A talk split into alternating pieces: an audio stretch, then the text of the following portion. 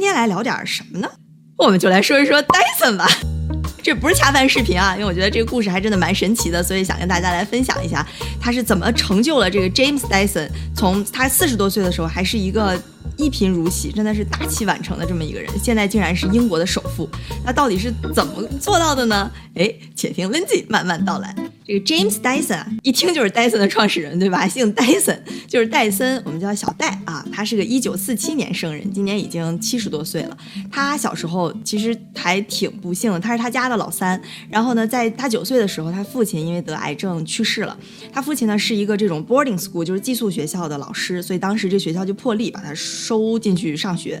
当时这就是挺贵的学校，就能收挺好教，有点像私立学校啊。所以呢，其实 Dyson 从小家里头不是很富裕，但是。啊，好的是他还是受到了很好的教育，啊，之后呢他就上大学，大学学的是设计，还有这个 engineering 就是工程，哎，这两个同时在学啊，所以这两方面都比较专业。这小戴大学毕业之后呢，就跟着一个叫做 Jeremy Fry 的叫的杰老师啊，跟这个杰老师一起干。这杰老师是一个这种工程师，也是一个企业家，所以小戴呢当时就跟他一起去做这个产品设计，就生产产品。他们当时做的第一个产品呢，就是一个那种船，啊，就船嘛，一般底儿都是平的，但他们那个船呢，底儿是一个这样式的。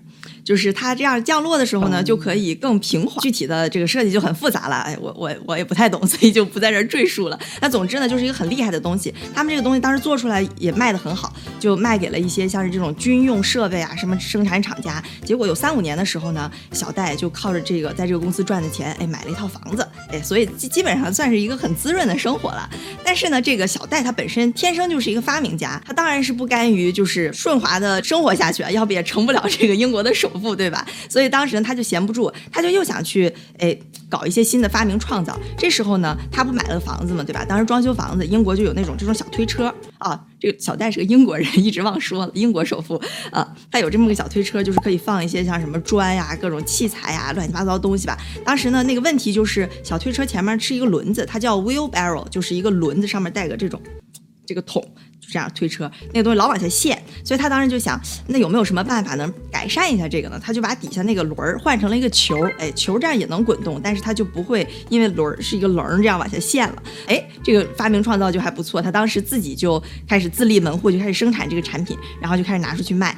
结果其实卖的还不错，有个那么两三年的时间吧，已经占据了英国这个小车的百分之五十五的市场。然后一年呢也能卖四五万个小车，虽然有百分之五十五的市场份额，听起来好像很多，但其实因为这个的用的人也没有那么多，而且整体的利润呢也没有那么高，所以也不算是个特别特别大的生意吧。嗯，但是小戴同时他想做的产品呢，肯定是想影响更多人的，所以他当时也在哎整天就在那想东想西想，看哪有什么设计不好的地方，就自己想去捯饬捯饬。然后呢，他有一天在家里啊，他老婆在那吸地，就用那个吸尘器，我不知道大家用没用过，就嗯九十年代吧，我小时候帮我妈吸地的时候就用过那种吸尘器。爱做家务的小朋友应该都知道，就是那个吸尘器这么一打开，它有一个袋儿，就是袋儿里头就是那些灰尘嘛。每次你吸完之后，得把那个袋儿拿出来，给那个灰倒了，然后插进去，然后之后接着用。小戴呢就发现他老婆每次在那吸地吸地，经常吸一吸就要倒，吸一吸就要倒。然后其实呢，并不是因为那个袋儿满了全是灰，而是呢，因为那个袋儿相当于被好多灰尘给塞那儿都堵了，所以吸力就不强劲，所以就经常要换。他当时呢就觉得这个设计不是特别的人性化，对吧？明明那个袋儿都是空的，结果还得。不停不停的换，换了也没用，多不好。然后后来呢，他有一次在一个工厂里面，就工厂有很多那种粉尘，他发现工业界呢其实是用一种就这种一个旋转式的这种。吸吸尘器吧，当时呢就是说他把那个灰尘就通过这个离心力吸附在那个一个大缸的那个壁上，然后这样的那个灰就不会堵着那个袋儿了。小戴当时看着这个就心想说，哎，这个好啊，我如果这个灰都通过离心力转在边上，然后后来把它聚拢在一起，就不会把那个袋儿堵了，对吧？那这个东西我如果用到家用的吸尘器上，那是福利这个广大社会群众的这么一个发明。所以他当时就想，我想搞这么一个东西，他就回去跟那个做小车的那个厂子，就跟这个厂子的这个董事会就说说。我现在想做一个吸尘器，我可以做一个更好的吸尘器。然后董事会听了就想，嗯，那要有一个好的吸尘器，那早就有人做了，那么多做吸尘器的厂家，你怎么就能做个好的吸尘器？当时就不同意他做这个东西，就说我们还是老老实实生产我们的小车吧。那吸尘器呢，研发各个，反正时间就久了，这个你就异异想天开吧。我们还是想做小车。然后小戴呢就日思夜想啊，觉得说吸尘器这个东西绝对有市场，我一定能把它做成。而这个东西明摆什么，它就是好用，对吧？所以我一定要做这个东西。所以当时是在一九七九年的时候，他已经三十二岁了，三十多岁啊。但是他没去选择乘风破浪啊，他是毅然决然的辞掉了那个公司的职位，然后自己决定潜心开始去。闭门钻研来打造这个机器。他辞去了那个职位之后，其实经济状况已经开始有点困难了。你想，他又得还房贷，我还忘了说他家里有三个小孩，所以当时呢，他老婆就非常的支持他，就说没事儿，你就去搞你的这个研究，我来养家。他们俩其实是在那个大学的时候认识的，所以这个校园爱情还是很坚固的。所以他老婆也是学艺术的，当时就出去教艺术，教艺术之后就赚钱来养家。然后小戴呢，就开始了他长达五年的钻研的过程。五年时间，他就在不停的一直在研究这个吸尘器，他一共。做了五千多个这种 prototype，就是产品的原型，就不停的不好用，迭代再改进，不好用再迭代再改进，再迭代再改进，不不行再行，不行再再迭代再改进，然后就不停的研究。别人都以为他疯了，你想什么事儿我做一天可以，你让我早上来六点起床学习到晚上十点，为了期末考试那没问题。但是长达五年呀，坚持了五年之久，最后终于一九八四年的时候，在一个风和日丽、阳光灿烂。一望无垠、天马行空的日子里啊，最后终于把这个东西给研究出来了。你以为他的人生从此就开挂了吗？并没有，因为对于一个发明来讲，他现在研究出来了仅仅是把一个专利给研究出来了，所以现在呢，他就进入到了一个漫长的要去销售他这个专利的过程，所以他开始就走访了各大这种在英国的卖吸尘器的、生产吸尘器的厂家，就跟他们说，哎，你看我这个技术特别特别的好，你们就不用再去弄那个带带袋儿的吸尘器了，也不用换袋儿了。当时就没有人接受他的这个专利，然后甚至有的厂家还跟他说说，哼，还有小戴还弄一个没有袋儿的吸尘器，你以为呢？你以为我们卖吸尘器就是为了卖吸尘器吗？卖袋儿也是。一个产业呀，那你买了吸尘器，你能你能不买袋儿吗？对吧？那你就得一直来消费，一直来消费，一直来消费。所以小戴这时候也意识到了，他在对抗的不仅仅是吸尘器这么一个东西，而是整个这个吸尘器的这个产业，就是有袋儿的吸尘器这个产业。所以英国他看不行，他想怎么办呢？哎，美国人不是喜欢接受新事物吗？对吧？我去美国试一试。他就到了美国，到美国想去销售他这个专利。当时有一个厂家其实还蛮喜欢他这个专利的，就是那个安利。不知道大家有没有被卖过？反正我是被他们卖过。这安利就看好了这个东西，但最后谈谈谈谈到最后的时候，他就跟小戴说说啊，你这个现在这个专利还没有到我们能生产的这个阶段，所以哎，对不起。万万没想到，没过几天。美国市场上竟然就出现了这种没有袋儿的，就以小小戴这种专利的吸尘器，所以小戴当时也很愤怒啊，对吧？就相当于安利盗了他的这个专利，小戴就把安利告上了法庭。这官司一打就是五年之久。你想想，他三十二岁开始造，造了五年，然后又开始卖，卖不出去，又打官司，雪上加霜，真的是把小戴就熬成了老戴。而小戴他并没有放老戴，但老戴呢，他并没有放弃啊。美国不行，英国不行，我们去亚洲试试。然后他就去了日本，哎。没想到在日本有一个这个厂家愿意接受他这个专利，又是日本啊，那日本人还是挺愿意接受新事物的。我们之前讲那个 Canada Goose 就是在日本啊找到了市场，当时在日本呢就生产了一款叫做 G Force 的吸尘器，哎，就粉粉的外观，非常的漂亮啊，竟然你猜它卖多少钱？两千美金，当时的日本啊，那是一九八几年的时候，就相当于现在差不多是六千美金，就是四万人民币。你能想象吗？四万人民币能买一辆小车了，他就买了一个吸尘器。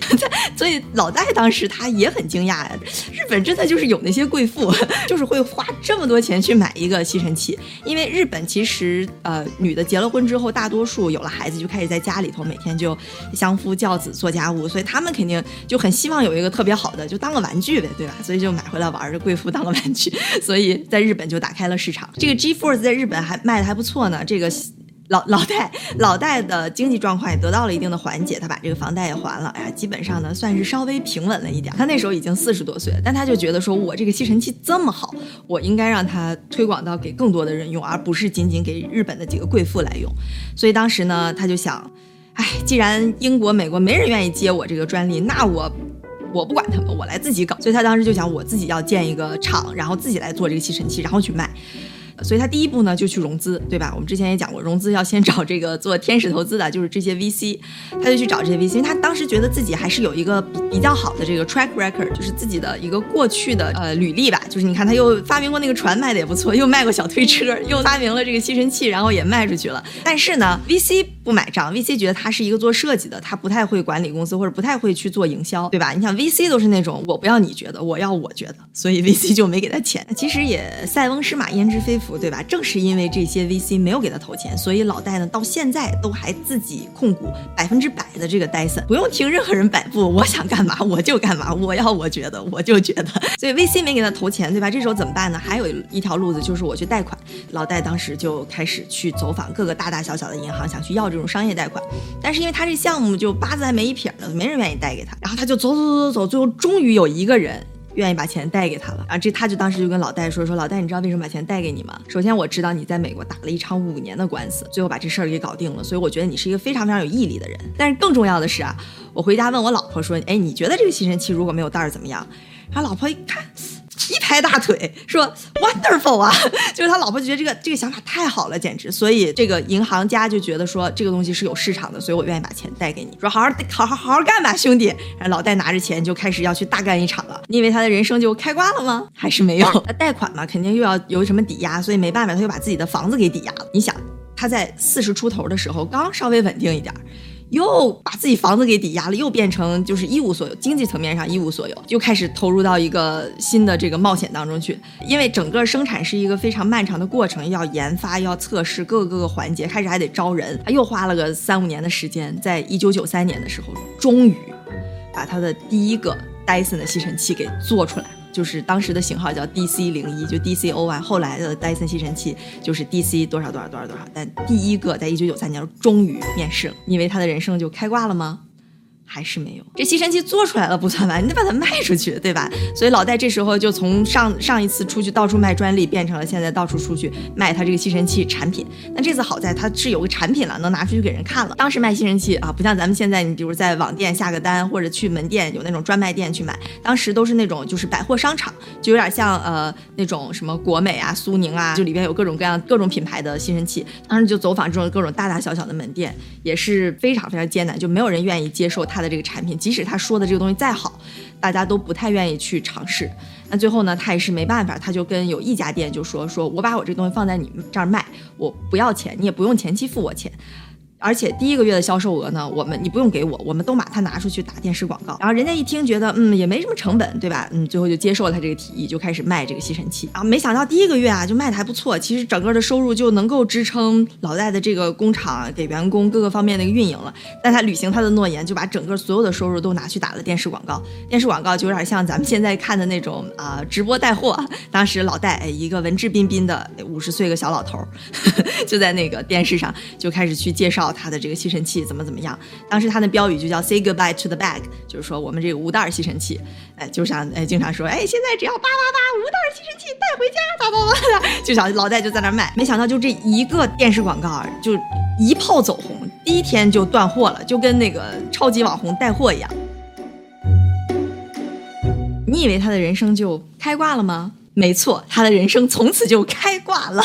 从九三到九五年这两年的期间，就大街小巷一传十，十传百。因为吸尘器不是原来那个小推车了，挨家挨户都要用，对吧？所以整个就横扫了英国市场，两年就卖了一个亿的英镑。那是九三到九五年的一个亿啊，就这么火了。后来他就觉得他还是想潜心的去做产品和做设计。后来他就又找了一个 CEO，在两千年的时候让，然后他就自己下任了。当然他还是拥有这个公司百分之百的控制权。后来这个 CEO 呢就帮他打开北美市场。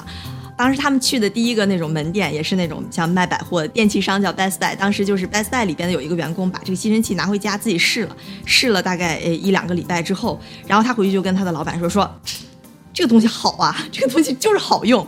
对我觉得就是这个好的东西，就是拿到人手里，识货的人一拿就知道这个东西好用。那这个东西你觉得它能不火吗？对吧？所以 Best Buy 就开始卖。结果在第一个月的时候，在没有任何广告的情况下，销售量就比预计超出了十倍。然后后来，哎，他们又又学了在英国的那个模式，在美国也开始在电视广告，同时也是老戴啊，老戴自己在自己家后院儿，然后就介绍他这个吸尘器怎么怎么怎么怎么样，电视上演示一个非常绅士的银发的带着英国口音的一个老头啊，哎，结果在美国瞬间也嗖的一下就大火了。后来呢，老戴他们也开始有了各种各样新的产品啊，比如说像这个没有没有这个扇片的电风扇，就吹风特别的柔和，而且你看小孩也不怕伸手进去被绞了，对吧？非常的安全又美观。还有像这种就就第一就非常的美观，然后也不会伤到头发的这种吹风。怎么跟直播带货人不带货啊啊！还有比如说我们在那种商场里经常有那种干手机，它就是底下带一个那个东西，这样就不会溅到地上嘛，就是很小的设计，但是真的就有很大的改善。当然他们也有一些失败的产品，就比如说当时他们想做一个那种仿人手洗衣服的洗衣机，后来那个就呃销量不是很好，就夭折了。老戴也非常的伤心，因为他也是这个产品的设计师之一。后来呢，老戴当然也做了很多，比如说像在英国建立了这种学校，想培养一些既有设计又有工程方面这种人才，包括一些基金会。然后前两年他自己啊拿自己的钱投了两个 billion 的美金，就是差不多一百多亿人民币啊，去研发一个那种电动车。他自己他其实也一共也就六七个亿六六七个 billion 的美金的资产，不像贝索斯有一百多个 billion 投两个 billion 没什么。他自己拿出自己差不多三分之一的资产去做这个东西。这么说吧，纵观他这么一生，他真的不是一个很他不是一个商人，他不是很 care 钱，他真的就是希望把这个产品能够做到最好，能够希望这个产品改变人人们的生活。所以我觉得还是一个非常值得。敬佩的人吧，到现在呢，这个戴森也成就了，他是英国的首富，到现在有六点二个 billion，依然控制着这个公司百分之百的股权。他这一生吧，真的就是，呃，大器晚成，真的是吃得了苦，耐得住寂寞，顶得住压力，守得住梦想。最主要的啊，他还有一个靠得住的老婆。这些呢，就是 Lindy 今天想跟大家分享的关于戴森的传奇一生。别忘了关注、点赞、留言、分享哦。